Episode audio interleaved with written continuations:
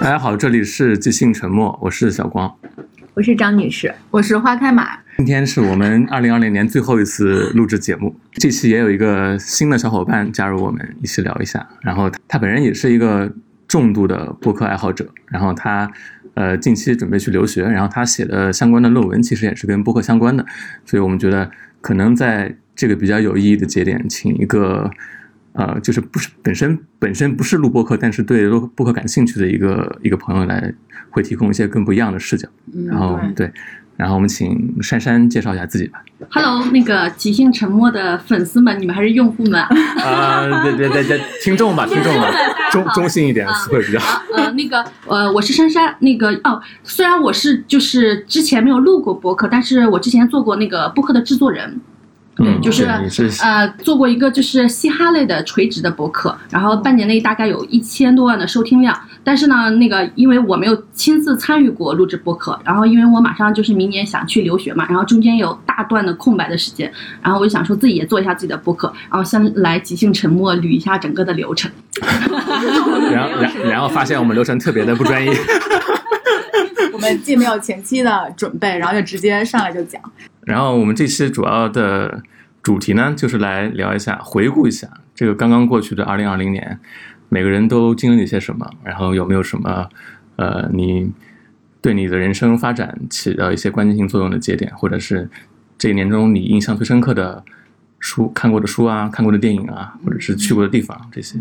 嗯，我们是一个嗯，一直以来都定义为是一个读书节目，但是在今年的最后一期，我们其实并不是很想聊书了，就聊一点儿跟书没关系的其他的一些事情。对，我们其实主要是做一年回顾，因为我们是我们第一期是四月十九号，是吧？哦，我们到现在对，如果这期上的话，应该是十九期，相当于我们也录了八九个月，其实时间还蛮久的。开始的，是，嗯嗯嗯。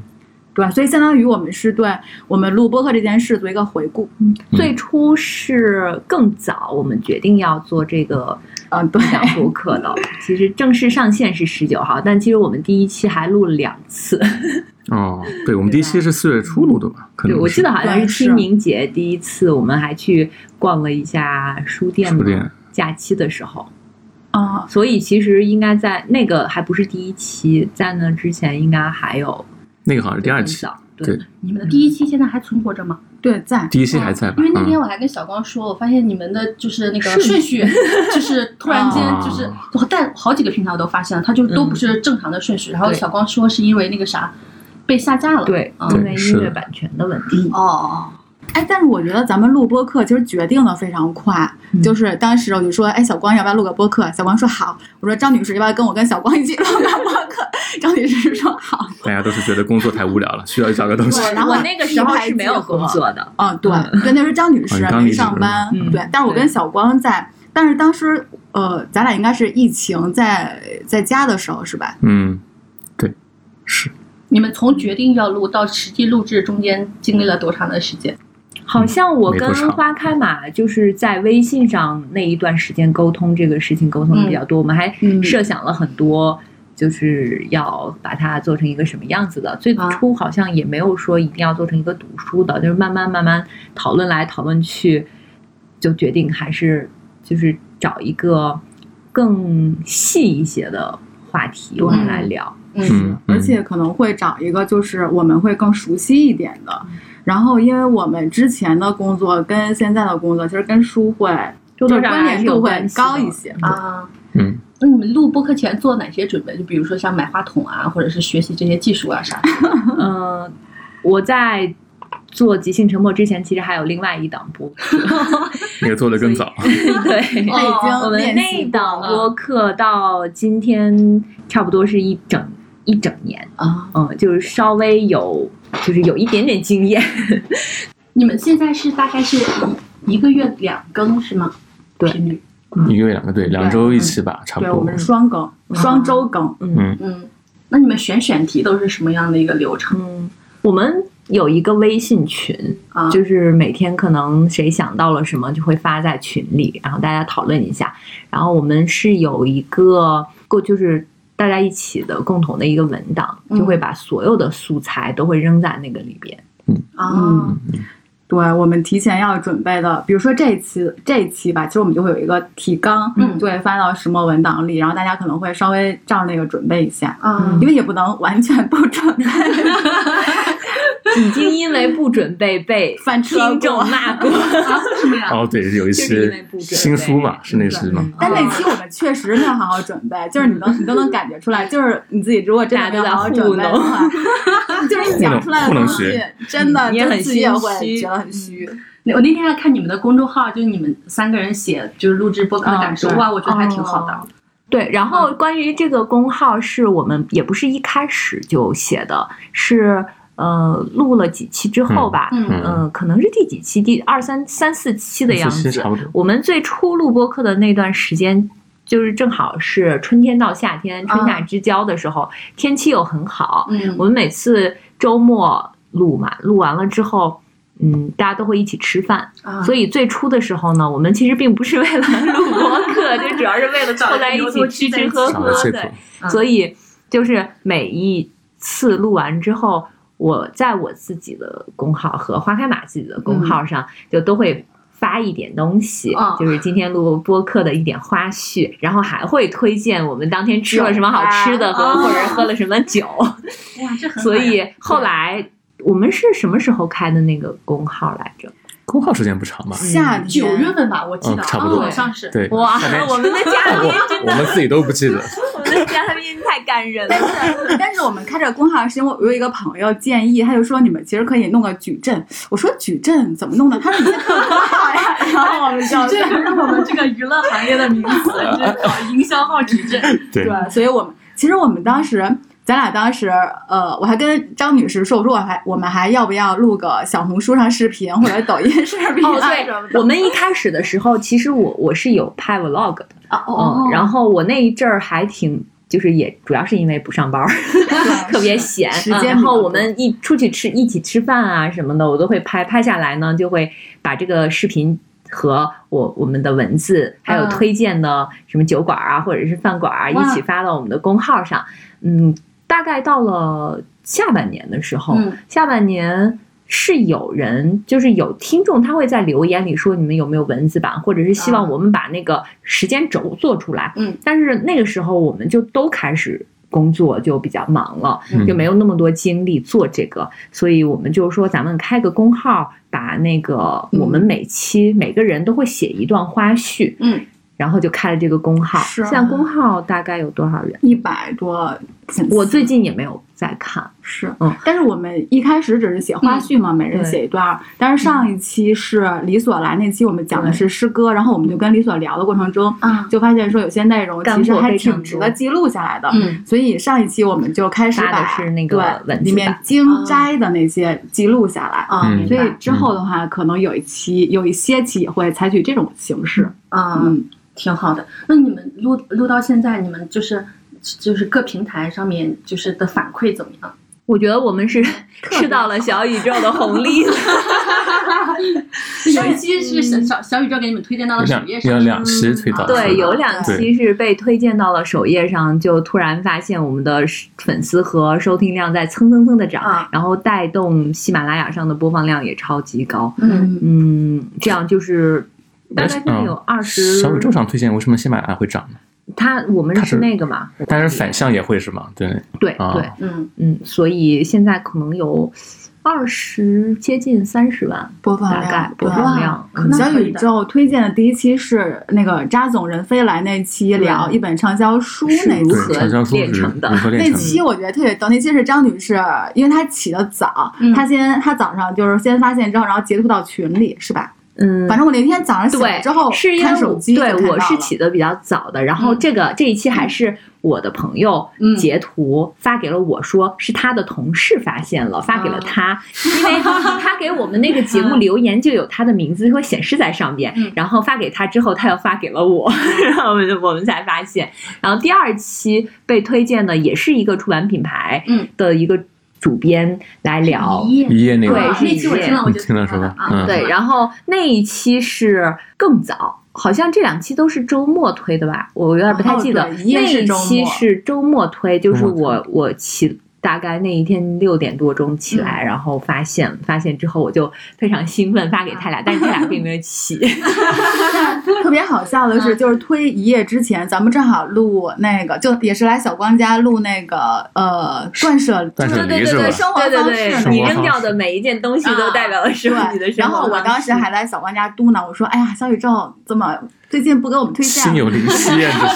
其实其实，在第一期被推荐的之前。是我跟花开马聊项标啊，那期我听了。嗯，聊项标的时候，好像也说过，说那个，嗯，我们什么时候会被推荐什么的。哎，那我们今天要花开马真的是，你就说一下就会被推。嘴，不，我觉得这次让小光来说，开光了，小光看看你这嘴能不能。那那期有被推荐过吗？就是关于聊城市，出去玩，出去玩去那个，因为那些书种草的城市那一期好像也是播放量挺高的，但是那期没有被推荐过。那一期是哦，那一期是我我跟就小光有两期没有来，没在啊，对他没有在，然后我们俩。聊了两期，就只有我们俩，就是向标那一期。哎，向标是你向标我在，向标你在的。我们那钱老师那个我不在。哦，对。然后那个城市旅行的那一城市旅行那只有我跟那那次是小光去上海参加书展了，然后只有我跟张女士。但你知道我们俩聊完之后会觉得说没有小光还是不行，因为我们俩聊 就特别容易聊干了。我们俩当时就是嗯，在聊这个话题之前。嗯，我其实很心虚，我就觉得我没有像之前那么认真的去准备，因为我之前准备是真的会写好几千字的那种那种稿子。张女士其实最最认真，最认真的就是张女士。然后，因为我是一个即兴能力非常差的人，我要是不准备，就完全就没有话准备就沉默了。对，我只代表沉默。所以那一期呢，我就没有特别认真的准备，我当时还很担心。但那一期我们俩其实聊的特别顺，对，那期很顺。聊完了之后呢，我就觉得这样其实不太好，就是我现在好像已经到了我什么都不准备，张嘴就可以说了，这样就好像有一种你可以不去努力了，你可以不用思考了，你随便说点什么都能撑下一集，就这样。其实我自己感觉对并不好，所以当时我还反思了一下。但是没想到那一期好像还还行，但我听的人对，但我那期的感受就是，如果我就只有我们俩的话，真的很容易聊干。嗯，就是小光在我们三个人聊的话，就比如说一个人 想不出是要说什么，还有两个人可以就是接话呀、说话呀什么的。嗯，对，两个人还是压力有点大啊。但那期我是觉得就是。听下来就整个的特别好，但是还有一个主要的原因啊，就可能是因为疫情，大家都被现在对大家都出不去，听 关于适合呃各种城市玩的美好的体验啥的，就觉得哇，好好呀，就是嗯，就觉得有一而且可能勾起了个人心里对，是的，是的，是的。然后我听你们去越南玩，我就想起我去越南玩，我就觉得哇，特别好。然后跟我一起去越南玩的那个朋友还在我们的底下留言说，他去越南的时候就是跟我一起，是的，是的。所以二零二零年你们都有去哪儿吗？就是在这么一个 出行非常不便的地方，事后，你们有去北京之外的地方？先说，我真的是哪儿都没去，就我哪儿没没有去。他还他还确实是对我哪儿都没去的原因，就我稍后再说吧。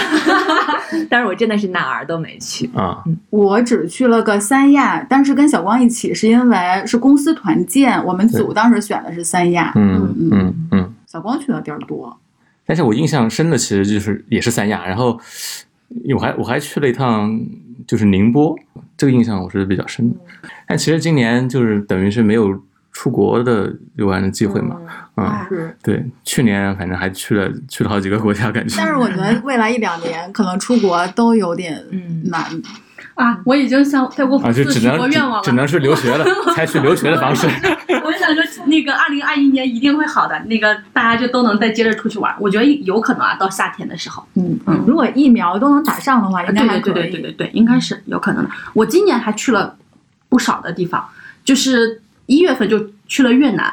那正好那个时候是疫情前，还没有开始发生疫情的时候，然后就去了越南，就玩的特别特别开心。是不是越南是特别好？越南太好了，安利给所有的朋友们。其实我说那个等等等疫情结束了，大家可以火速出去玩，特别便宜。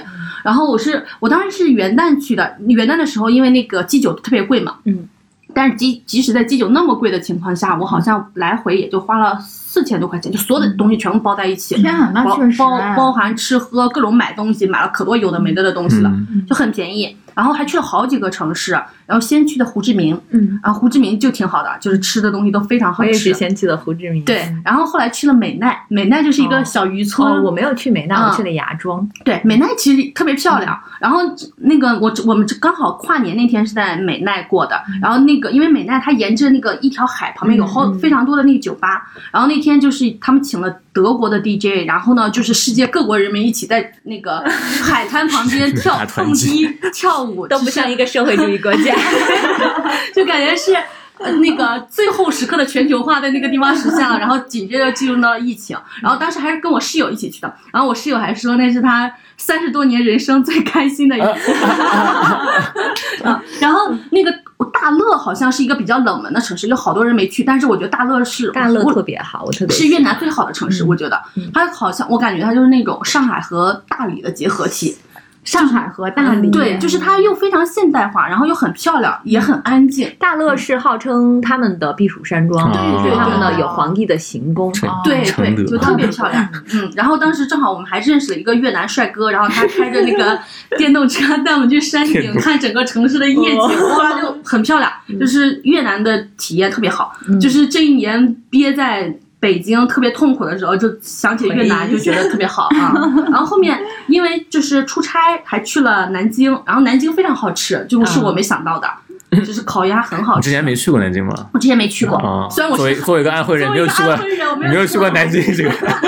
对，然后那个南京真的很好，然后那个烤鸭真的很好吃，跟北京不太一样，因为它那个是用用辣油的那个。北京的烤鸭据说是南京传过去的啊，对，因为是山东那个不是不是，好像是 好像是南京烤鸭。当时那个明朝不是在南京嘛，后来朱棣对对对对对，夺了权力之后去了北京，还把烤鸭带过去了嘛。嗯。然后他的那个小龙虾啥的也很好吃哦，对，就是南京我去之前完全对他没有美食上面没有任何期待，结果很好吃啊。我觉得我觉得南方都很好吃，对，我觉得比成都啥的南南京其实有点北。方跟南方南方结合的感觉，它那个菜菜的味道，它不是纯南方菜。是的，是的。然后我还去了无锡啊，然后在那待了好久，好热啊，夏天特别闷热。夏天不要去长三角地区。对，然后在无锡中间又出差去了趟广州。然后又又回来，然后后面又去了哦，莫干山挺好的。莫干山在哪？哦，对，在在浙江吧，在浙江，在湖州跟杭州旁边儿，它好像就是坐高铁就只需要十三分钟，离上海也特别近。我去莫干山做了一场音乐节。哇！哦，对，莫干山就是他们最初就是有那些老外在在那边修那种别墅，然后陆陆续续的这些年就有很多人在莫干山修。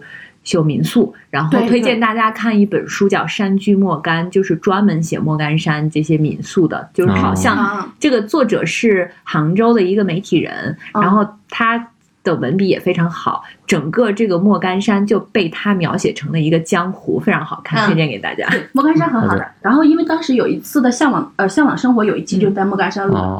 然后我们还去那个向往生活，就是录制的那个小院儿啊，蘑菇小屋去住住了几晚，就还挺好的。我们下次团建可以去。对对对对，可以的。那就是风景。但是夏天去比较好吗？呃，它因为在那个山上，山上它气温就还还可以。对，夏天会比较凉快。然后我呃那个六月份有一个多月没上班，然后呢，在马上要回去上班之前，我去了一趟顺德，进行了一次美食之旅，非常好吃。我觉得就是广州好像。啊，就不知道有没有广州的听众啊？我觉得就普普通通，但是顺德非常好吃，就强烈安利。潮汕地区真的非常，就是就跟我们好像。北方完全不一样，对跟跟一些南方也不太一样。他们真的是一个感觉是一个自成体系的地方。对，大家到那边可以吃一下什么桑拿鸡呀，然后那个桑拿鸡，然后那个什么陈村粉，什么正然后还有那个那个叫什么？呃，就猪血猪血汤，哦，猪血。非常好吃。还有一些水果也特别啊，对对对对，是的。啊，说到都饿了。当时寻味顺德纪录片不也是寻味顺德，我就是看那个纪录片，对啊，嗯。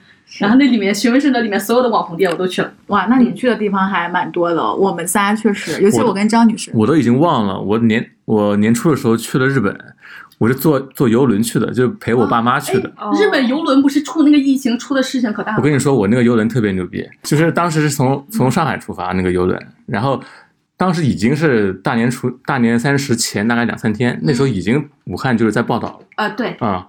就当时我我们在犹豫说到到底要不要去，就是其实还挺冒险的。后来我们在那个码头等船的时候，那天就船迟迟不让我们上啊，就是说好像在是做一些什么清洁还是之类的之类工作，然后好像呃刚刚刚下来下船那批乘客，他们好像在接受什么检查之类的。哦，对，所以我们在那可能等了得有好几个小时，就一直不让我们上船。嗯，然后上船之前，那个导游给我们发消息，说什么现在通知所有从武汉来的游客一律不许上船，就他临时通知。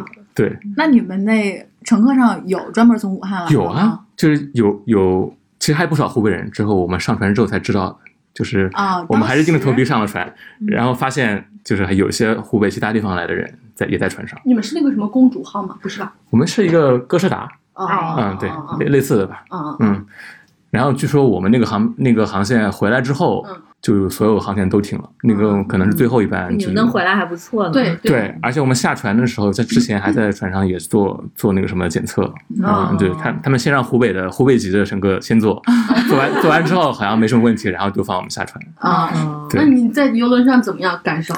就游轮本身我觉得没啥玩的，就是它其实有些什么表演或者是喝酒啊、酒哎吧、会赌场会晕之类的，船吗？我不觉得晕，嗯，可能就是它没有什么风浪吧，其实你能明显感到有晃。晃那种。对，但是我觉得没有到晕的那个、那个程度吧。那是因那可能是你平衡感还可以。也是因为它船比较大了船比较大，哦船很大。你们有坐过从烟台到大连的船吗？没有小船是吧？那个时候，我我在我很小的时候，嗯、去大连，除了陆路，就是从烟台，就是其实跟是跟当年闯关东的路线是一样的，你知道吗？就是从、啊是从龙口港，然后坐船到大连，要么就是从陆路走，然后从什么经过山海关这样子。然后我小的时候有一年是因为我我们家有亲戚在大连，嗯所以我们就去大连玩儿。嗯坐从烟台坐船，要睡一个晚上，第二天早晨到。嗯，可能是因为太近了，它的那个船呢可能没有那么大。我当时才三岁吧，我现在已经都没有什么印象了。但是据我家里人给我的描述，就是我晕船晕的特别严重，嗯，嗯，就是非常严重。晕船应该比什么晕飞机、晕车严重多了，应该那个反应。嗯嗯，对，我觉得晕船应该挺难受的，因为你我没有晕过啊，但是但是但是我坐船其实不太舒适，就是你没有坐过那种种要坐很久，然后还要睡在上边的那种哦，没。有没哦，有。我那个游轮开了三天吧，在海上。嗯，哎，那你就整个游轮去游轮回，中间没有在日本待吗，？他在日本停一天，哦，那你相当于整个就是在游轮上，大部分时间在游轮上。对。然后哦，对，又想起来那个游轮上发生了一件特别可怕的事情，就有人自杀了。啊，对，就是那那天晚上，我们已经从日本回来了，回来的航线上，我们睡得迷迷糊糊的，然后就听见有人敲门，然后发现是船员进来说是要找一个人，啊，他说找一个老先生，啊，就说这个人失踪了，找不到了啊。哎，他们船员是中国人吗？他船员有意大利人，因为他哥斯达是意大利的游轮，对，也有中国人，就是其实他其实挺挺国际化的一个那种那种配备吧。嗯那老先生是跳跳海了是吗？就是后来呃，就因为找不到嘛，然后那个船长就下令说，就是我们再开回日本海域再找，这好像是他们的一个公约吧，就是好像游轮有这个责任，就必须去找。嗯，然后我们就我们当时已经开了有一半路程了，然后又开回去。哦 也值回了票价，感觉。我而且我们是我们是第二天早上才发现我们又开回去了，我当时是非常崩溃，我说这 哎一觉醒来没有挪地方，那有找到吗？没有找到，就第二天早上那个听船长在那广播说，就是我们已经尽力了，但是没有找到这个人，所以我们现在结束这个援救行动，哦我们往还往中国看没。有同伴吗？还是他自己一个人来的？他后来发现看那个监控嗯是他，他是跟他老伴儿一起来的，嗯然后他还还有他女儿，他女儿带他们俩出来玩儿，嗯，然后他跟他老伴儿应该是有争执还是什么之类的，然后好像就一时想不开，就是他独、啊独自去那个甲板上，就在那儿，哦，就在甲板上，后来就没有他回来的那个那个就是他好像我记得是拍到了，就听听别人说的，我也没看到，嗯就拍到他跳下去的那个画面，就直接从那个甲板上翻、哦翻下去，中国人中国人，妈呀！的，是，就是 我们就没有遇到，过今年真的是，就是从年初开始我就觉得就很多这种就让你觉得非常不不不顺心的事情嘛，嗯而且我知道科比去世的新闻，也是在游轮上，哦哦，也是我一觉醒来之后刷手机看到，我当时还有信号，我买的网，哦，今年还真是，今年就是我们不管是离我们比较远的明星啊，还是说我们身边，就感觉大家好像都发生了很多不太好的事，对，是，今年真的，现在想起来其实都有点觉得。嗯，不可思议，可能是特别快，然后嗯，感觉没有干什么事情。对，嗯，可能是我们之前的人生三十多三十多年，你可能没有遇，就没有很密集频繁的在你身边遇到过这些事儿。今年就还真的是，嗯嗯。哎，我那我们说一下二零二零年大家印象比较深的书或者是电影、纪录片之类的。嗯，好呀。你们都看过什么？我二零二零年书应该看了有四十多本，然后电影看了有一百多。哇，然后看这么多电影，对，然后。啊，电影跟电视剧加起来，哦然后张女士，张女士，哎，你当时写了，你看了多少本书？我其实都没统计，八十八十加五十六，对。然后当时我就在我们是发到群里嘛，当时我就对张女士表示出来极大的质疑，我说，我说这些书都是你自己看的，他对我的质疑很不满，他说当然了。因为我今年最近这几天，好像各个 app 就是读书类的、文化类的都在盘点总结嘛，就是什么评分最高的呀，或者什么的。嗯，对。然后我自己是有一个豆列，我会在我的豆瓣上会列一个豆列，比如说二零二零年读书，我就把今年读的所有书，只要读完了，我都会加到这个豆列里。因为今年的工作有一部分是跟那种读书有关的，就需要看大量的。书，但是其实工作中看的那些书呢，嗯，就大概有五十六，接近六十本，嗯嗯，但其实我觉得就是非常 迅速的那种走马观花的那种翻一下了，也也就不计算在内了。就是真正读过的有，嗯，到昨天吧，因为昨天还刚看完一本，就八十本。然后这八十本里边其实还有就类似于我们说的什么漫画呀，就很 虽然很少，但是可能也会有几本。我也有漫画，嗯，那你加上漫画一共看了多少？我没我没有算，我没有没有数。在豆瓣上可以数一数吗？那那还得，他现在没有那个读书报告是不是？我只能我们我们就可以。其实我觉得数量其实并不重要，也许有一些那种很印象特别深刻的，对，很很短的呀，或者是什么的。嗯，然后我的电影加电视剧大概看了九十多。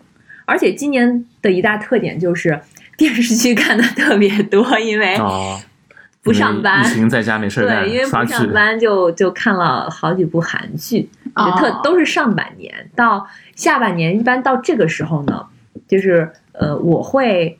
陪我妈看一些，她会看那种电视台播放的那种电视剧。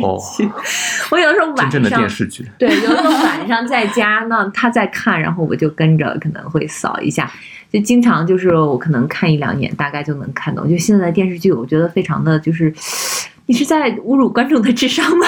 就这种感觉。抗日神剧吗？那是？哦，那倒不是，反正就是类似的。你你看一下，你大概就知道这个剧情走向谁谁是好人谁是坏人，什么他们之间什么矛盾，就比还是比较扁平化跟简单的那种。对，所以就是因为上半年还看过好多韩剧嘛，就是你一比较就会发现，嗯，好像韩剧确实是要更比我们稍微往前多走了那么几步。哇，我觉得真的不是稍微往前多走，说的有点客气。就是 我觉得韩剧。韩剧它首先就是它很丰富，然后它很尊重事实。我们的很多电视剧其实不太尊重生活的。觉得还有一个就是，他们都已经不愿意把一个人做得更立体了。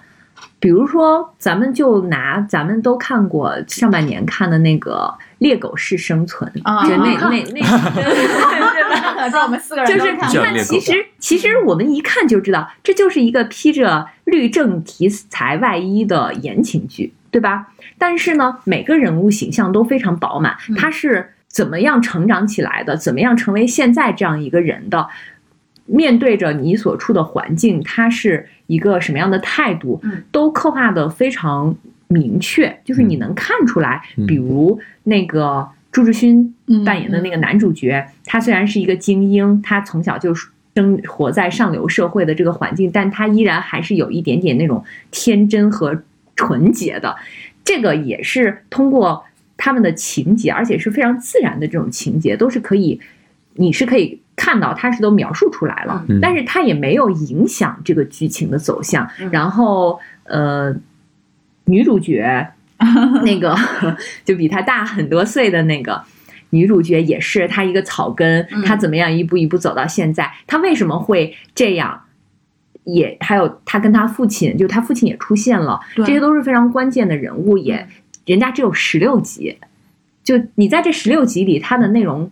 非常丰富，密度非常大，对，非常丰富。你看着，你觉得每一个镜头你都不想错过，反而就是再看看现在的，就是你觉得还可以的国产剧，一下四五十集，嗯，然后每个人都性格都很扁平，这个人物形象也非常。大部分国产剧就是一点五倍速就行了，对，真的注水太严重了，嗯，也不是，也不是光看速度的问题，就他整个这个人。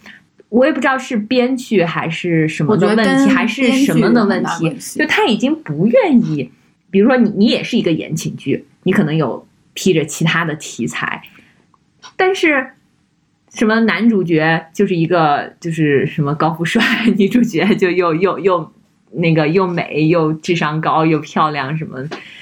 你你觉得这个人不真实？嗯，我觉得还有一个原因就是，其实是一个就是营销倒逼的原因，就是他们其实就是要提前想好什么样的东西会火，就是他其实就提前其实都已经买好了营销点了啊，对他就是已经想好了，就是这个戏剧冲突怎么来，他在抖音上或在微博上好做热搜，好做营销。所以他就是他，其实是为了搞那个东西的，他不是为了塑造一个丰满的已经不是在认认真真的写这个剧了。是的，是的，那就不是说从内容出是流被流量绑架的。对，嗯，因为其实你看，像韩剧，就他们也做非常多的偶像剧嘛。然后有一个特别古早的韩国偶像剧叫《巴厘岛的故事》，我不知道有你们有没有看过，就是也是霸道总裁爱上我的那种故事，但是非常残酷，就是三个主角全死了。就是这这个好像是去年，就是韩国观众投票出来说，就是二零二零年最希望看到翻拍的韩剧。哦，对，它是何志苑跟赵寅成还有苏志燮出道拍的剧，哦就那确实很古对，就特嗯，就是把那个阶层的差异，然后爱情的发生，就是描绘的特别特别的好。对，但是。中国的偶像剧，它其实它最主要的点还是为了营销，就是哪个呃哪个人物的什么动作能引发热搜词，或者是好截成 cut 放在抖音上进行传播。对他们 现在已经不单纯的就是对，就是男女 CP 已经不满足这个，就是男男 CP，男女女 CP 也有一点点稍稍过。今年女女 CP 是大事，对对对对，女性主义大年是是的，是的，就还得蹭这个热搜。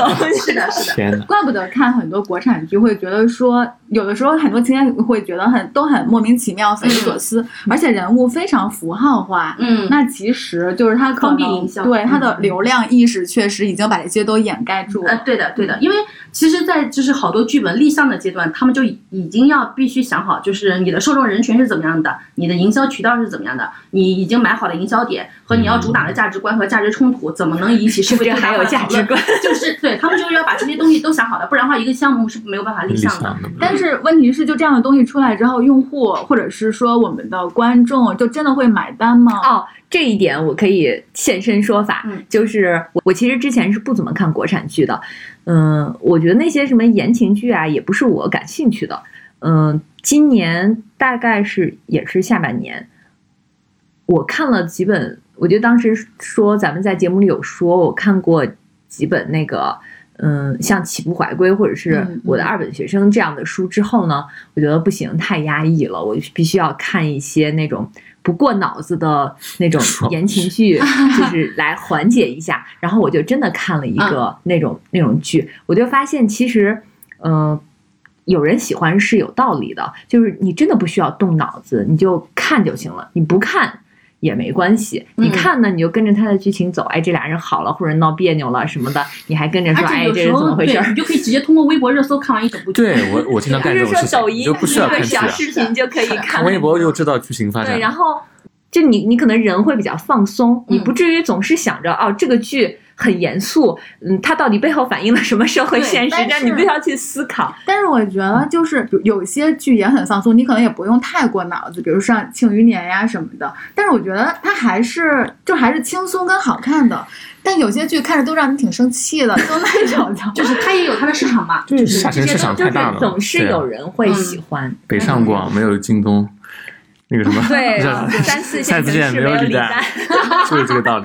我们今天刚看了是吧？就这个文章说的。我要给你推荐一个还挺好看的国产的剧，但是当时被骂的特别惨，叫《晨曦园》，就是呃张震跟倪妮演的，还挺好看的。就是你忍过前六集，后面都还挺好看的。嗯，天哪，还要忍过前六集，就是可以倍速看一下。我的我的那个底线就是十六集，真的超了就我十六集我都不想看。看看《巴厘岛的故事》，好像只有十五集。就韩剧一般就是十二集，十二集是那种就是那个收视率不太高，就是勉强结尾十二集，然后一般都是十六集嘛。然后我觉得这就是我的极限了。嗯，那台剧现在其实也大概跟韩剧套路差差不多，它一般也是十几集。嗯，对。像我们以前小的时候，小的时候看那些电视剧。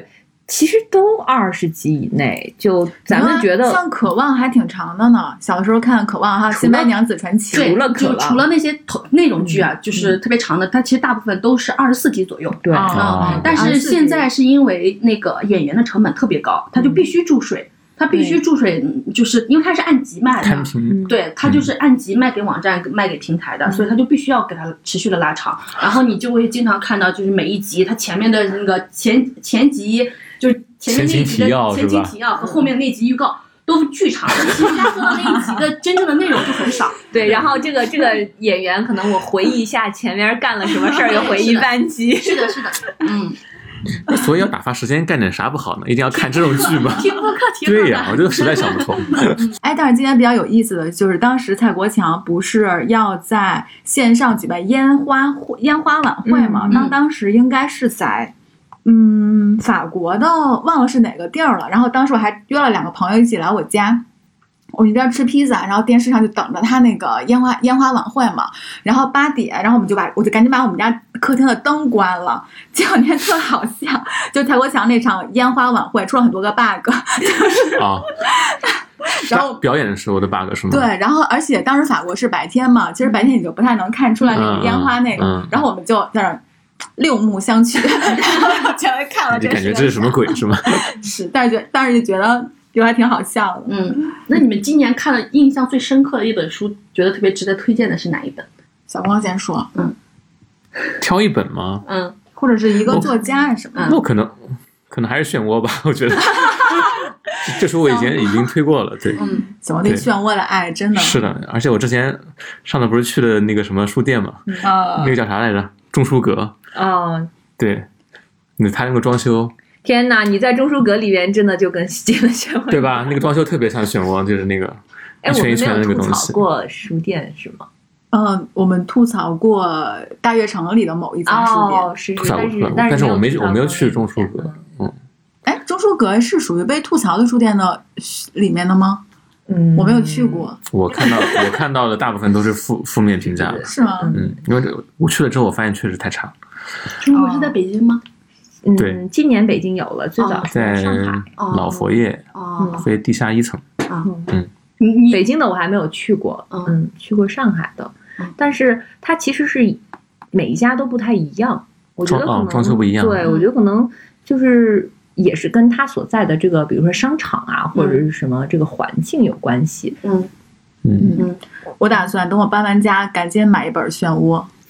这本书怎么了？可以看我的。这本书怎么了？那等我搬完家了。你是在哪一集里面？我就是在几月份的九月新书新书推荐新书盘点里面。对，就首先《一藤润二》的书就很难，第一次在中国出简体版嘛，就觉得这是一个非常值得 纪念的事情。你们这太不接地气了！你这你这个理由真的是大部分听众听了一头雾水。那你可以可以倒回去看听我们那一期。大家可以。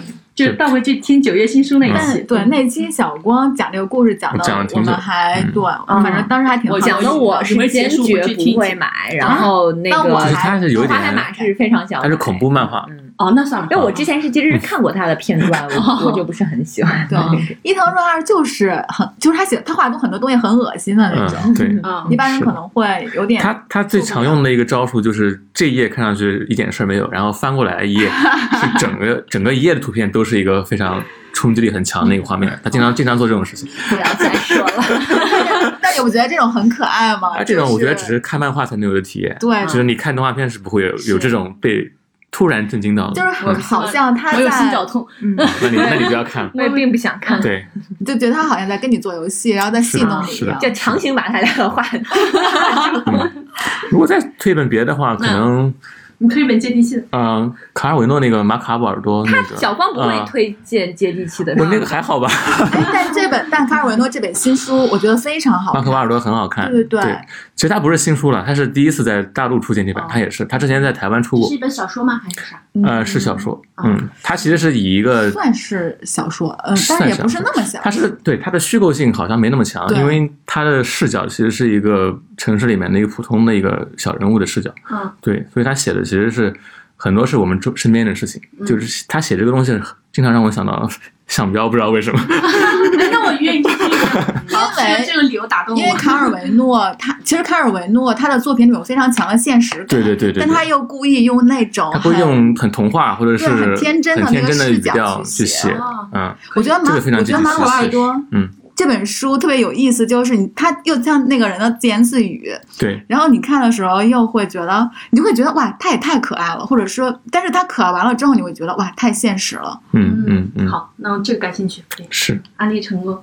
好的，夸张马推荐什么？那我推荐这个人，跟我推荐的是约翰伯格。约翰伯格其实跟卡尔维诺有点像，就是我觉得卡尔维诺的想象力，他可能是比较偏彩，就看起来会有点偏彩色。但是约翰伯格的想象力就更像是黑白的，就他会更，呃，更厚重一点。嗯，然后他们两个人好像出生年只差了两岁啊，我忘了是谁更大一点。嗯，然后约翰伯格的话，我比较喜欢他的是，呃，就呃，很多人都知道他是从《观看之道》这本书开始的，但《观看之道》那本书吧，就是你看的时候很爽，但是你又很难，对于我来说，就是你一遍可能有点看不太懂的那种。所以可能得需要看两遍，然后我，但是我比较喜欢他的是《我们在此相遇》，它是有点像那种，其实这本书是小说，然后它应该是有点像城市，呃，它这个回忆体的小说，会包括里面会有他跟他妈妈的故事，然后还有呃，他跟其他的有点像他在某个城市的那种故事，但他用的写法跟卡尔维诺有点像，就是带点想象力的那种，我觉得他也是就是把自。本把现实，然后通过想象力的形式来包装起来，嗯，就是是我很喜欢那种风格，嗯嗯嗯嗯，好，张律师，嗯嗯，那我就推荐一本最近看的新书吧，就是我刚刚看完的一本叫《国宝来了》的书，它其实是一本介绍。中国书法和一些山水画的书，这些他一共选了这个作者呢叫马晶晶，他是一个艺术家，嗯，他自己本身呢就是有书法也是师从大家，绘画也是师从大家，就是他是应该是启功的学生，他的书法是师从启功的，然后他的绘画呢是师从的这个老这这个老师是齐白石和。齐白石和徐悲鸿的共同的一个弟子，就是这个作者的老师。这么厉害，嗯，所以他好像应该是在香港一直读到了博士吧。嗯，他自己本身也是艺术家，也也会画这种山中国的山水画，然后书法也写得很好。嗯，就是他从专业的角度来解释我们中国的一些，就是已经能称得上是国宝级的了。比如说像《千里江山图》，嗯，像那个《兰亭兰亭集序》，嗯，像这些作品，他一共在这个书里选了大概二十多件作品，就是每一件都可以称得上是国宝，嗯。嗯，因为他自己本身很专业，他会从专业的角度去告诉你怎么去看这个作品，因为大部分普通人就有点像我们，比如说听古典音乐怎么能听懂，是。怎么怎么能听懂，就是我们想。看那个，就经常我们会说去那个台北故宫里，就是为了看他那个那个白菜和那个什么，他们到底好在哪里？对，嗯，普通人可能会就是对这些会比较疑惑，他就不知道它到底好在哪儿啊？为什么就是这么值钱？就是各个国家都抢这样子的，他就会告诉你这个呃，他首先会从当时的历史环境，嗯，就比如说《千里江山图》是一个什么样的哪个朝代，呃，当时的经济是怎么样，国力是怎么样，当时的皇帝是怎么样的？那为什么他会这么出名呢？可能这个画画这个画的。这个人才十几岁，非常年轻，画完就死了。就是也有人历史上可能有人说这不是他画的，或者是怎么着，就是因为有很多。然后，嗯，他画的就是单纯从这个作品上来说呢，就是怎么虚实结结合，怎么把这个景构构的特别好，或者是哪里该呃着重琢磨，哪里该留白什么的。然后，嗯。就是这个画画完了之后，它是怎么从当时的那个朝代流传到现在的？就是经过了什么宋徽宗？宋徽宗是一个经常会被他提到的，就是这个人本身自己又很很会写绘画，又很懂得欣赏，然后又又收藏，然后可能又又流传在这个江湖上流传，流传到了什么乾隆。然后乾隆就是一个他非常看不上的，到处爱给人题字。然后后来怎么样，流到了那个又被溥仪卖出了一点点，卖出了就是去换来他的钱。然后又又怎么又留留就是留回来，或者是留到了国外，或者是带到了台湾等等的这些，整个他的命运会写的非常详细。就是你你会发现。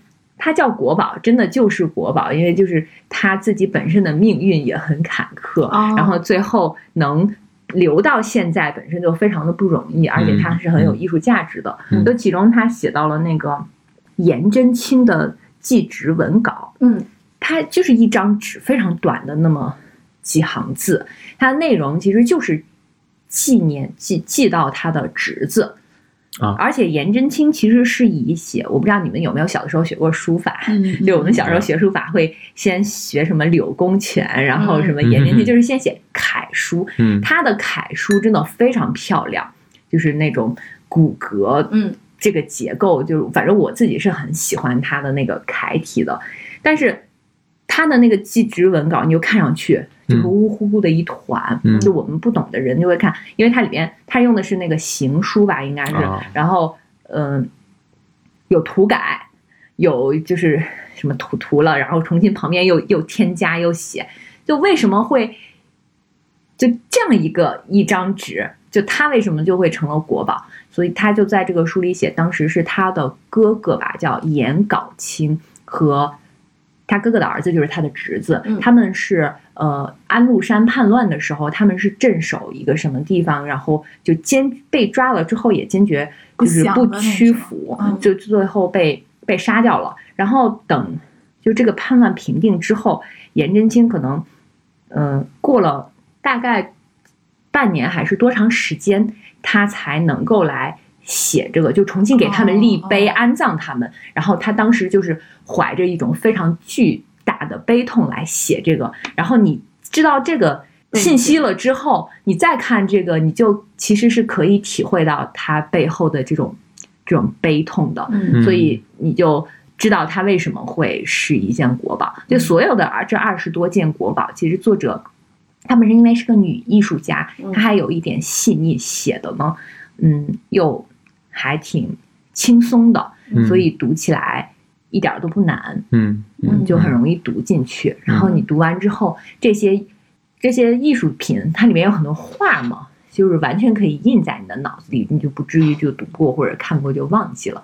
大家经常会写那个什么美人赋，说说这不是一个没有故事的女同学，或者是嗯，会会起这种很有意思的标题，嗯嗯，感觉是故事化了。嗯，对，但其实它里边有非常多，比如说他他写这个呃呃某一幅作品，说它好到底好在哪儿，一二三四也会列得很清楚。嗯嗯，哇，真的，这个这个艺术家他自己本身网上可以看到他的，就搜到他的作品，就是他的叫什么名？叫马晶晶哦，马草字头青，嗯嗯，就他自己本身的作品也非常的那种天真自然。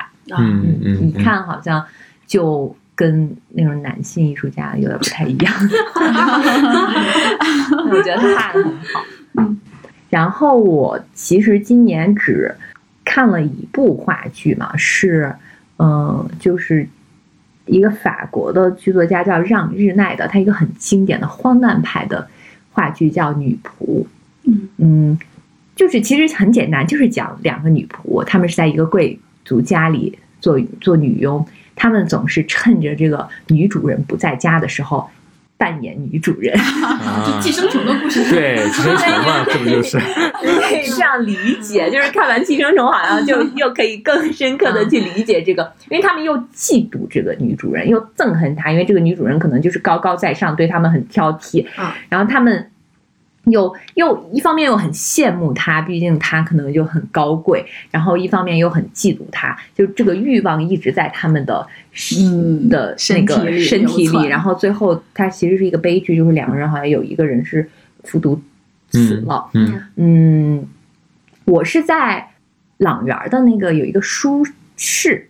上面看到他们的，就是这是一个从这个导演和其中的主演，就两个女演员嘛，其中她既是导演又是主演，她是俄罗斯留学学戏剧回来的，他们重新再排这个，所以当时就是就买票去看了，就今年就只看了这一个。嗯，如果要是明年，我觉得有机会的话，其实应该再再继续多看一些什么舞台剧。那我觉得他们可能是就是没有。就是因羡慕，但是又羡慕不成，然后变成了嫉妒。我觉得人有的时候，当你处理不好自己的情绪，或者是尤其像这种，我觉得处理不好心里的欲望的时候，可能会，难道预示着就是会走向毁灭？因为它就是一个荒诞派的一个作品，所以就是它会更夸张一些。是，嗯。然后，呃，我其实还挺想推荐一个专辑，就是今年听的。我印象比较深的吧，就是现在只能是在网上听，嗯，所以就是我推荐的这个其实是一个电影的原声音乐，就是电影夺冠的原声音乐。啊，我不知道你们有没有对，不知道你们有没有看过那个电影？电影我们就不说。电影我看，那个电影就是我我看了两遍，因为我我自己就我妈以前是打排打排球的，所以我自己当时看了一遍呢，然后我又。陪我爸妈去看了一遍，嗯嗯，当时看的时候呢，也没有特别的注意到，因为我自己本身对电影原声音乐还挺感兴趣的，就是以前也会专门的去听很多那种经典的专辑。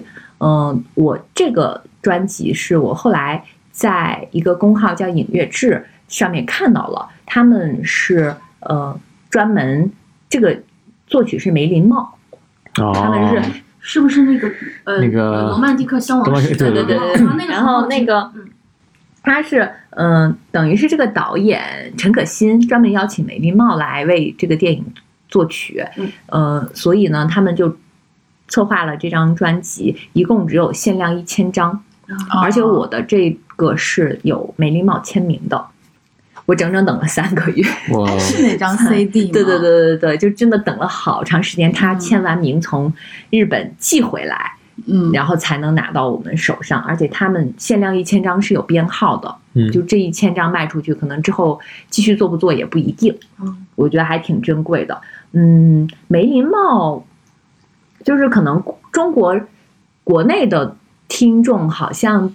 对日本的作曲家更熟悉的是久石让和那个 坂本龙一，嗯，然后梅林茂其实也很有名，就是他一直是跟王王家卫合作的，是的，对，像什么《花样年华》二零四六，后来什么《十面埋伏》，嗯，一代宗师和《满城尽带黄金甲》这些，其实都是他作曲的，他自己本身这个。音乐家他是非常擅长用和，就是非常用擅长用弦乐和钢琴的。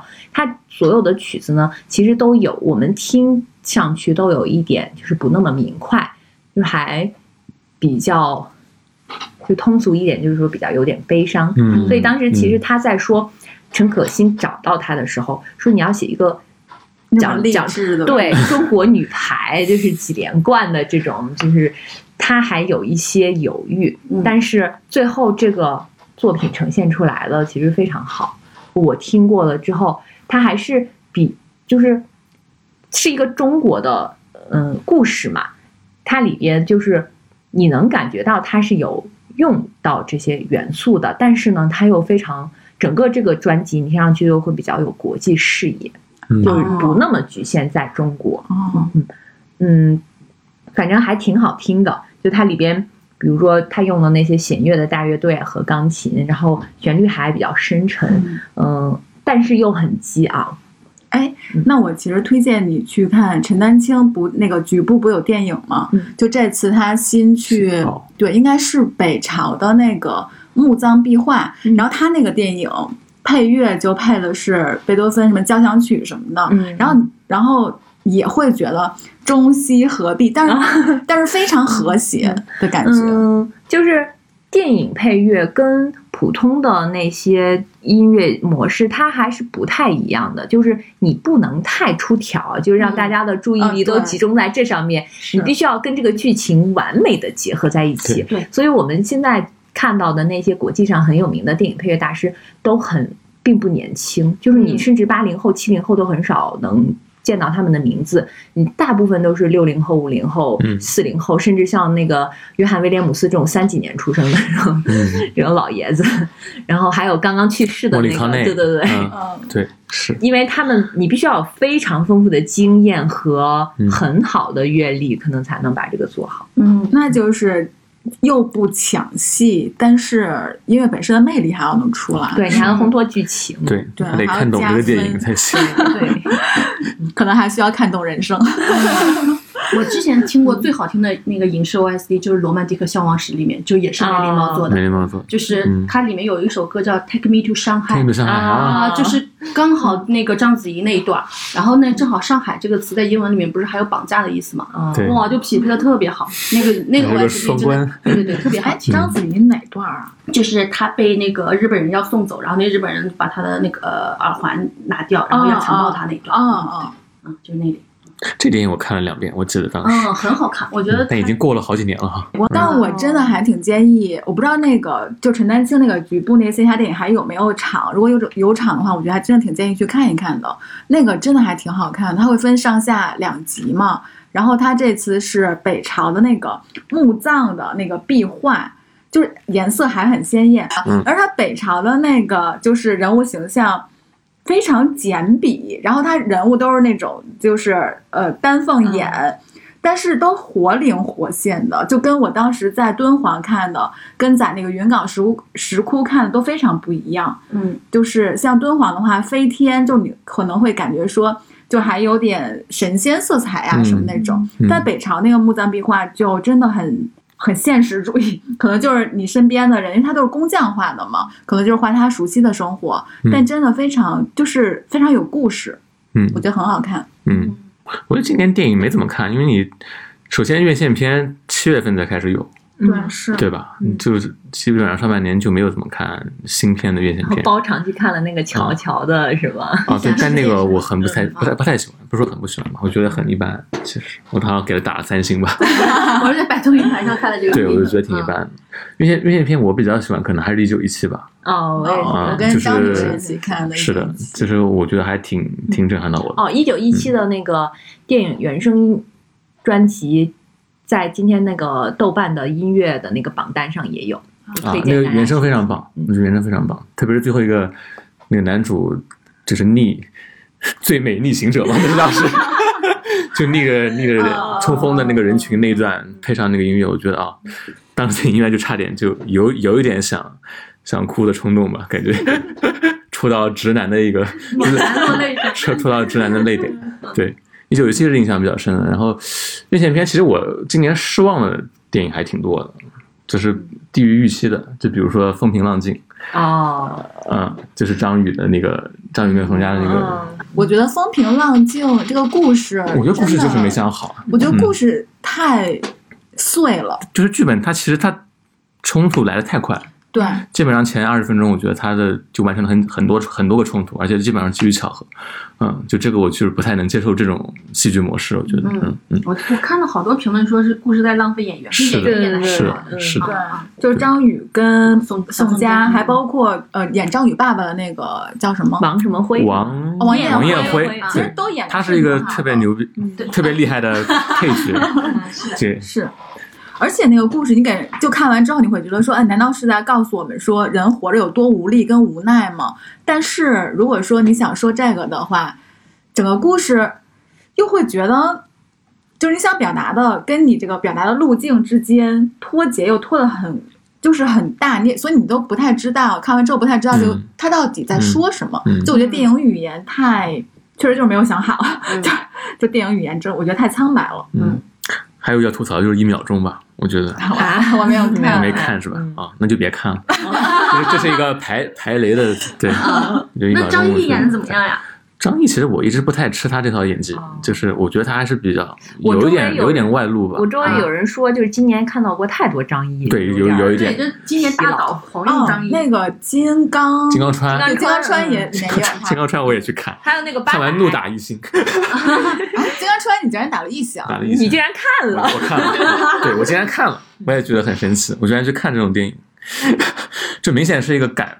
赶出来的电影嘛，就它是很时间非常短，给它的拍摄周期，对，基本上就是有人不是说就是重要的事说说三遍嘛，就他这个其实故事非常 只说了三遍，而他跟敦刻尔克诺兰那个还不一样，诺兰那个其实他是三个不同的视角，然后他三个其实时间维度是不一样的，啊，但他这个就是完全是扁平的三个强行的 强行叙事，应该是三个导演吧。是三个导演，嗯，可能每个导演重新拍，重新拍一遍。管虎还有那另外两个我不知道是谁，忘了。管虎不是说当时之所以八百能上映，就是他就是讲讲的条件啊，对，就是可能是你必须得拍一个金刚川，所以我才让你上上八百。八百你们觉得怎么样？哦，那我刚才记混了，我本来想问你的是八百，不是金刚川，金刚川我没看。八百其实我觉得结尾还是不太喜欢。就是有点还是太 太拔高了一点，任煽情的那种感觉。结尾必须，我觉得他结尾必须，他那个题材可能他这个必须还是他只要能上映，他必须得这样改。对，嗯，就是前面其实前一个小前一个小时，我可能还确实看的还比较投入。电影可能就这样哦，还重看了一些老片，印象比较深的，就比如说《色戒》吧。啊，对，我还在讨论。对，《色戒》我可能是我每年都会拿出来重看一遍电影。对我也是，每年都会被震撼到。每年啊，震撼。对，真的是被震撼。但所以确实每年会有一些老片，比如说像今年，就是也不是今年，就是可能每年的某一个时间节点都会把这个电影拿出来看一下。就比如说像那个。春天的时候可能会看一下《薄荷糖》李沧东的电影，然后今年今年春天真是真是在家时间太长了，就是感觉又把李沧东的所有电影又看了一下。然后像冬天，大家春天好像看的是侯麦，感觉 啊，对对对对对，春春天夏天都比较对，今年今年不是那个电影节有侯麦嘛，嗯，然后冬天可能就会看一些适合冬天看的，嗯。我最近集中在看法国、意大利的片子，但是我前一阵儿看了一部伊斯特伍德的老片子《百万美元宝贝》啊，但是我之前我其实忘了我这有没有看过，但我这次看，我觉得它是我今年看完之后让我看完之后心里特别特别悲伤的一个电影，尤其是它后半段，就那个女生就是打拳打越打越好的时候，如果按照我们以前的套路，就你想她可能是哎是不是要走上人生巅峰了什么的。但是他最后不是被那个一个很不太讲究的女拳击手，不是被打到脊椎受伤，然后只能这辈子只能躺在那个床上，然后不能说话，然后吃东西，然后都要通过那个喉管嘛。嗯。然后他后半后半电影后半段就一直在讲这个事儿，然后后来那个女生就让他的教练，就也是这个这个教练就是伊瑟伍德自己演的，让他帮助他自杀嘛。我不知道你们你看过吗？嗯，没什么印象。我上大学的时候对大学时候看，记得因为很多年前。然后最后他还是就是还是帮他拔掉了那个呼吸机。嗯。然后当时我看完这之后，我真的觉得心里很难受。就是说你会觉得人生就是就是人生好像确实没有那么容易，但人生又这么这么难。但是人生这么漫长是吧？对，真的就是。剩下几十年不知道怎么熬过去。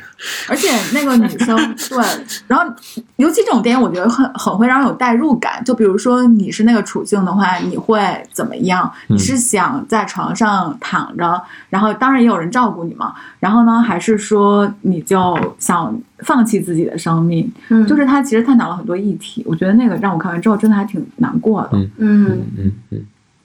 哦，珊珊呢？我今年我我看了一个纪录片，叫《他乡的童年》啊，那个周轶君就是凤凰卫视的记者周轶君做的，然后他就是去了日本、芬兰，然后印度、以色列，然后英国这些国家去，就是这个国这各个国家去，就是拍摄了纪录片，是关于他们当地的教育的。嗯嗯，幼儿园。对对对对对，因为其实你一开始第一集好像是日本那一期，你就感觉就。东亚叙事可能还是差不多，虽然日本还是比我们好很多，嗯，但是就是整体的叙事还是特别好的女老师呀，然后孩子们都活泼开朗呀，就是这样的叙事。然后到芬兰那一期，哇，就开始刷刷掉眼泪。然后因为就是我那天那几天就在跟朋友讨论嘛，就是你因为你在国内吧，就是你就先不说就是女性啊、老人啊或者小孩这种偏弱势的群体，就是他的那个生存境况是怎么样的。就即使是中壮年的男性，就你大家也没有人活得特别开心的，嗯，对。然后，但是你看芬兰的那期片子，你会发现哇，在芬兰连小孩都被当做人，你知道吗？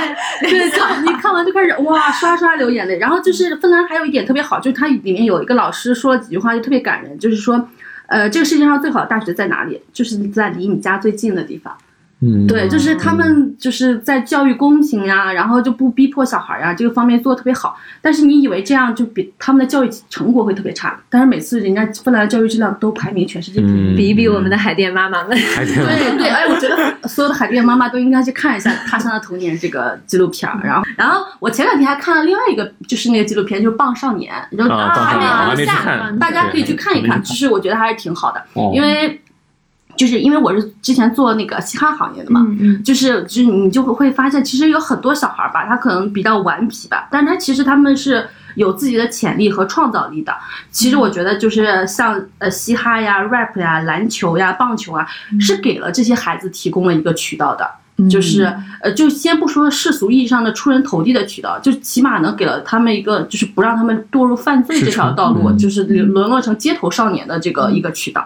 就我觉得还是挺好的，嗯嗯，然后就这两个片子还挺那个什么的，然后因为今年我就是在准备留学，然后同时还在上班，然后我看书看的比较少，然后最主要看的书可能是雅思真题，强力推荐。推荐给大家，然后呃看了几部呃几几本比较有印象的书，就是有有一本是你们之前推荐过的，就是向标的那个把自己作为方法，嗯，然后里面有一个特别。有印象的细节是，就是向彪就说他们就是在温州，现在都开始把十三四岁的那个家里面的小孩就送出国去读书，主要是因为就是其实这些小孩成绩也都很好，但是就是学习的压力实在太大了，就每天大家就是回到家先睡觉，然后凌晨三点就开始起来学习，然后就因为这种压力大和作息的。就是这些原因，就是大家的免疫力都特别差，就都开始起那个带状疱疹，特别特别痛苦。然后呢，我今年刚好起了带状疱疹，真的是痛苦到吓人。而且就是疫情期间，好多人都得了带状疱疹。就是如果你一直待在家里，然后情绪也比较低落的话，然后你就不一直出去走的话，就是非常容易得带状疱疹。而且那个就是。呃，就大家的父母也可以提醒大家一下，就是可以去打那个带状疱疹疫苗，就五十岁以后就可以打，因为人到五十岁以后那个免疫力会直线下降。对，它其实是一个免疫系统的疾病，特别痛苦。它就是它的痛苦程度可能跟。生孩子差不多，我去，就疼到特别恐怖。我们有一种就是俗称会管它叫蛇缠腰，缠腰丹，就是会在你的腰上就是长一圈儿，就非常痒，而且你晚上根本就没有办法没有办法睡觉。然后它是神经痛，就你感觉你的头上面的每一根神经都在炸，特别特别的疼，就是完全睡不了觉。酷刑。嗯，它就而且持续的时间也特别长，就大家如果发现了，赶紧去医院就是 吊水，就不要看一下自己的腰，不要撑着那个啥，然。然后它还有一个特别恐怖的传言，就是因为它它是只长半身的，但是一旦超过你身体的中线，你就死了。哦，我听到的是说只要连起来是吧？对，我也听说连起来就会死。是的，是的，是的。还挺恐怖的。天呐，真的啊！然后就是我觉得我们建议大家在冬天也不要那个，就是整天窝窝着窝在家里，要该运动就运动。对的，对的。冬天然后就特别容易抑郁，感觉。对，就接接着说项标这个，然后他们就说就，嗯他们就把小孩儿就送出国去读书，也不是为了让小孩儿就是能成为人上人啊，或者怎么着，其实就是救小孩的一个行为。这样的。然后另外有一本书是那个我其实不是看的，我是听的。大家可以在那个喜马拉雅和小宇宙上都听到，是那个崔娃，就现在特别火的一个脱口秀演员。天生有罪啊，对对，他有一本书叫呃《Boy 然后是讲对是。是讲他是他妈妈的故事，就是你晚上听的时候哇，觉得特别治愈，因为特别有意思。然后他妈妈真的是一个哇太强悍的女性了，就是你从里面能得到特别多的力量。然后还有一本书是特德·江的《你一生的故事》，嗯嗯，我觉得就是降临。就是特别痛苦的时候，我觉得就是其实看看科幻还是挺有用的。对，因为其实嗯，对对对，而且就是我发现啊，就所有的科幻小说，其实归根结底都是哲学的小说。对，就是他是怎么看待生命的，怎么看待未来的，怎么看待神呀、这些，就这一切的存在，他是只是他通过一种表达的方式，而且那里面就有一个是那个啥，就是上帝是，呃，那个叫什么？地狱是上帝不在的地方嗯啊，对，然后就是天使降临是个自然灾害啊什么之类，我就觉得嗯特别，好我，觉得科幻作家确实都是哲学家。对，是的，其实你看刘慈欣的《三体》也是，对，科幻就是世界观的东西嘛，对对吧？嗯对嗯。那降临电影很好看，所以降临电影很好看，嗯，所以我就把科幻能写得好的作家，真的简直太牛逼了，就是非常厉害，这就非常厉害，就你非常厉害，你才能真真就是你才能真的把科幻小说写好。对，我觉得就是它都不是说你掌握多少自然科学的知识，对能把那些细节补充完整，完全不是。因为我看那个第一篇就是你一生的故事改编成那个降临的那个那个文本，嗯，它就是因为他就完完全全的让我接受和相信了那个故事。嗯就是人如果真的有感受未来，就了解这一切的能力以后，你还会如何的做选择？然后这里面又要 diss 一下男性，因为我看我在那个看那个影评啊，就是就可就是那个女性她知道她未来她就是她的孩子会有。呃，就是就过得不是特别的顺畅，然后会生病或者怎么着，就她依然选择跟这个男性在一起，然后生下了一个孩子，但是男性就离开了。退缩了是吧？是的，嗯，看看你们这些男的，啊，嗯，这个电影也挺好看，大家可以去看一看。嗯，那在最后，我们再说一下，嗯嗯，就是这一年自己的感受吧。就是你有遇到过什么好的事情，特别开心或者特别不开心的事情？特别开心就是辞职啊，我要加一票。哦，对我们 其实也没有了，没有那么开心。我现在觉得，但是我们年后回来要录一期裸辞的，专门就是为小光准备好的对，我们要预告一下明年的节目，可能我们有一些已经在准备了。对，嗯，其中有一期就是关于辞职的这个话题。明年回来我不知道啥状态，也许我已经找到工作了，又开又开始内卷了。那就是因为辞职之后，很多人就是还会再入，对，卷这进来嘛很有可能。你在国内你辞职了之后，你一定会接着回来工作，因为你不然你干啥呢？真的是没有没有办法。对，因为国内是没有退出机制的，你要么你就开个小饭馆去，是的去去做面我就回回老家，做一个小生回。老家待着。但是你做生意，你也依然是内卷。对呀就很痛苦了嘛内卷。花开马今年有什么感受吗？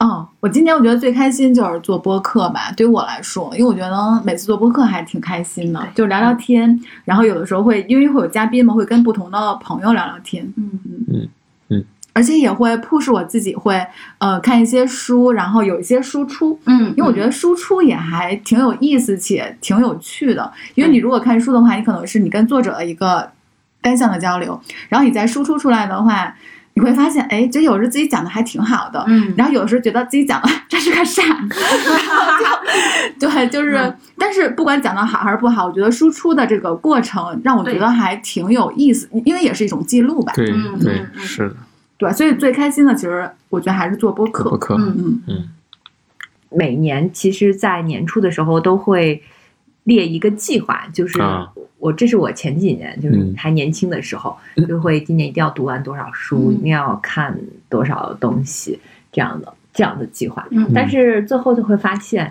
也不是完不成，就是你完成的这个跟你当初的计划是有很大偏差的。就也许你你想读的那多少本书，就嗯都没有看，嗯你想看的那些电影你都没有看，反而你看的是其他的，或者是你发现了其他的比你之前想看的更好的。嗯，所以我后来就不再。列什么计划？我是从来不敢立这种 flag。其实我知道，我清楚我自己肯定完不成。后来就发现，确实 自知之明比较非常有自知之明。对我，我有自知之明比较晚。但我大的方向还是会定。嗯啊。然后你反而不立了之后，就会更自由一些。当你年底的时候拿出来看一下的时候，你还觉得挺有成就感的。就是至少我我有完成了一些什么东西，比如说像今年就有两个做了两个博客，然后就是还还可以，只能说还可以。嗯，然后今年比较明显的感觉就是，我觉得可能更容易理解别人了。嗯嗯，就是更容易看到别人的处境的时候，不是。一味的去说你为什么会这样，你为什么不怎么样怎么样，就是反而能够理解他为什么会站在这种处境上，那为什么会做这样的选择？嗯嗯，就是他，我会去思考他经历了什么，就是当面对一件事情或者是一个人的时候，嗯，就可能想的更多了。哎，那我觉得我今年可能好像没有那么想赢了，就我之前其实得失心、胜负心还会有点重嘛，今年好像还好一些。要不可，要不然可能就是因为输习惯了。